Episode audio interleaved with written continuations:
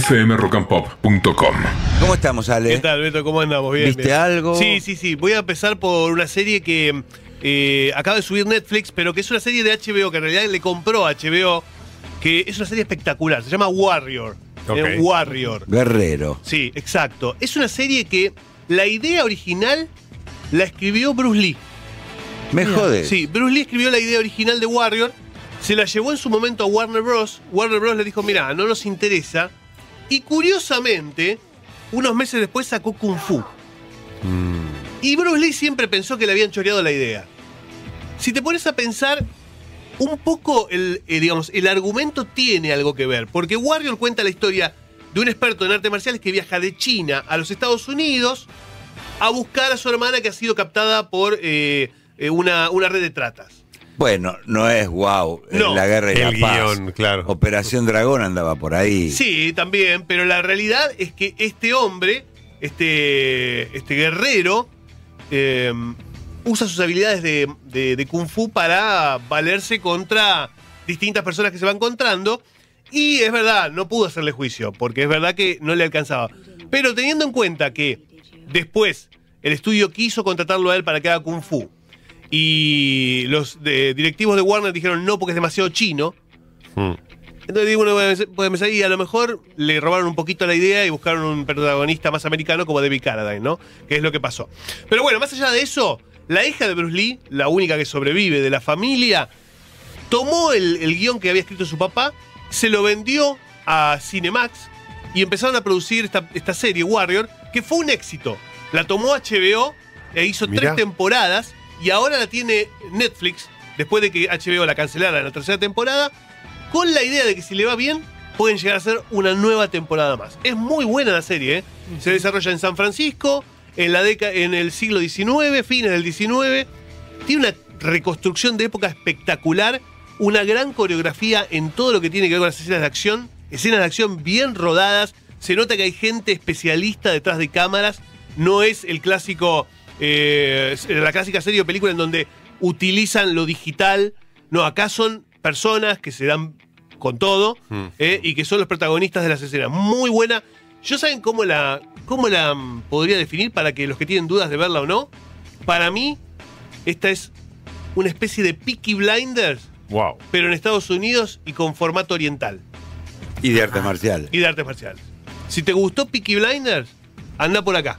No sabemos qué hubiera sido de la vida de Bruce Lee si hubiera si no hubiera partido tan prematuramente. 32 años, tenía que morir joven. en el pico de su carrera. Mucho carisma, facha. Sí. Facha, sí, claro. Se cuenta que se había hecho un chequeo meses antes de morir, un chequeo de rutina, y que el médico que lo atendió dijo, tiene el cuerpo y las funciones de, de alguien de 18 años. Tenía 31, 32. Físico privilegiado. Nunca quedó claro, porque No. le dieron un analgésico para el dolor de cabeza y no se despertó nunca. Sí, dicen que lo Hubo mil envenenaron. conspiraciones. Sí, sí, que la mafia china lo envenenó. Sí. Nunca le perdonaron, nunca le perdonaron que él le enseñara artes marciales a los norteamericanos. Mm. Porque hasta ese momento no había una cultura de aprender artes marciales en Occidente.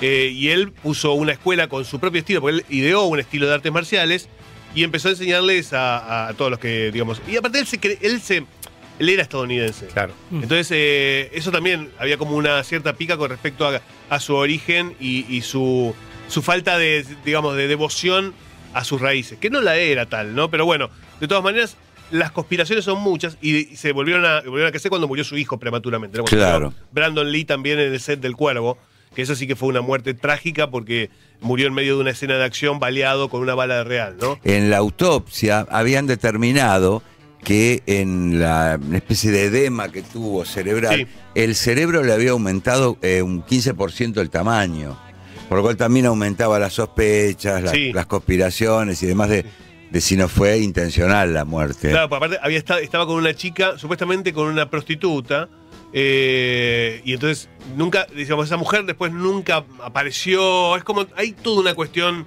alrededor de que si, si realmente le pusieron algo, le envenenaron, le dieron una pastilla, o qué pasó, ¿no? Con, con Bruce Lee. No había quien no viera allá por el año 73 Operación Dragón, que era la película del momento. Todos querían eh, hacer sí. artes marciales, todos querían parecerse a Bruce Lee. Un peliculón. Y después, bueno, como murió tan prematuramente y dejó tan poco material eh, fílmico, eh, comenzaron a aparecer montones de películas que decían que trabajaba Bruce Lee y eran dobles.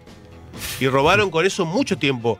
Eh, o sea, la, la última película de Bruce Lee, vos veías y no era Bruce Lee, pero bueno. Claro. Era chiquitito, Eh, oriental. Sí, y sí, y después lo que empezaron a hacer. No había internet, no había Claro, YouTube, no claro, tenía y Lo que referencia. empezaron a hacer para, para, digamos, para no comerse juicios y demás, le cambiaban el nombre. Entonces, en vez de ser Bruce Lee con L-E-E, era Bruce Lee con L-I. Claro. O, o distintos apellidos como para confundir, ¿no? Pero todavía hoy dan vueltas por la web eh, fragmentitos de un reportaje, un muchacho muy especial, muy sabio para Sí. la edad que tenía. Totalmente. Bueno, él fue el, además el entrenador de Sharon Tate. Sharon Tate, eh, la mujer de Polanski Claro. que murió asesinada por el clan Manson. Eh, y en un momento, cuando recién ocurrió el crimen del clan Manson, Bruce Lee fue uno de los sospechosos. Fue uno de los sospechosos, justamente con el racismo que había en la época y demás. eh, y, y teniendo en cuenta que Polanski tenía celos, porque Bruce Lee le daba clases a Sharon Tate Mm. y, y tenía cierta envidia por, por su estado físico y demás. En un momento, cuando habló con la policía, dijo: Che, investiguen al, al chino. No. Investiguen al chino este. eh, que, que sabe artes marciales. Y obviamente quedó limpio. Y después se descubrió que fue toda otra cosa, ¿no? Pero fue uno de los sospechosos también del crimen de Sharon Tate. En Eras en Nueva Hollywood aparece una cita, ¿no? Sí, aparece una escena, eh, con, bueno, con, con Brad Pitt, eh, en una escena de acción, en donde justamente lo desafía a pelear. eh, y, lo- y lo muestra lo muestra Bruce Lee como un arrogante, ¿no? De hecho, la, la hija no quedó muy contenta con la visión que tenía Quentin Tarantino de, de Bruce Lee en la, en la película, porque dice que lo mostraba como un soberbio, un arrogante. Quienes lo conocieron igual dicen que era así. Digamos, los que convivieron con él dicen que era así, que era súper arrogante eh, y, que, y que, bueno, y que también tenía que lidiar con que todo el mundo lo quería desafiar. Todo el mundo lo quería desafiar. Él Claro. caminaba, viste, decía, y ah, te, te Eh. peleó mano a mano, viste, todo el mundo. Le pasó a David Carradine también, ¿eh? Cuando David Carradine hizo Kung Fu, y eso que David Carradine no era artista marcial, eh. David Carradine tuvo que aprender artes marciales para hacer Kung Fu. Mm. Eh, después le pasaba que llegaba a un set de filmación y, y los técnicos lo desafiaban. Le pasó acá en Argentina. Cuando vino a filmar acá en Argentina una película de bajo presupuesto eh, con Héctor Olivera en, eh, en los estudios Baires, los técnicos decían, uh, viene Kung Fu. Viene Kung Fu, lo vamos a desafiar. Y lo empezaron a desafiar todos los técnicos, viste que lo. Y, y le dieron un. A veces lo fajaron, ¿eh? Un par de veces lo fajaron. Porque. No, le Sí, pasaba sí. a Caradagiar, Sí. a, Sí. a A Rubén. Peuchele, sí. ¿Y viste algo más? Sí, bueno, eh, dos cositas. Eh, terminó de subir HBO Max la cuarta temporada de True Detective.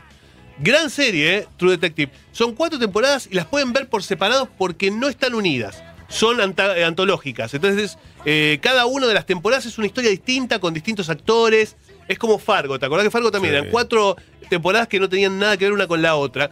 Esto pasa con True Detective. La última temporada tiene a Judy Foster como protagonista. Me gustó porque recupera un poco el clima de la primera. La primera era genial. La 2 y la 3 no tan buena. Y esta 4 recrea un poco los climas de eh, las los policiales nórdicos, ¿no? Se desarrolla en Alaska, en la noche de Alaska, ¿viste? Esa noche larga, eterna de Alaska. Mm. Eh, un, un crimen que involucra a ocho, a ocho hombres este, y toda una cuestión ritual de por medio.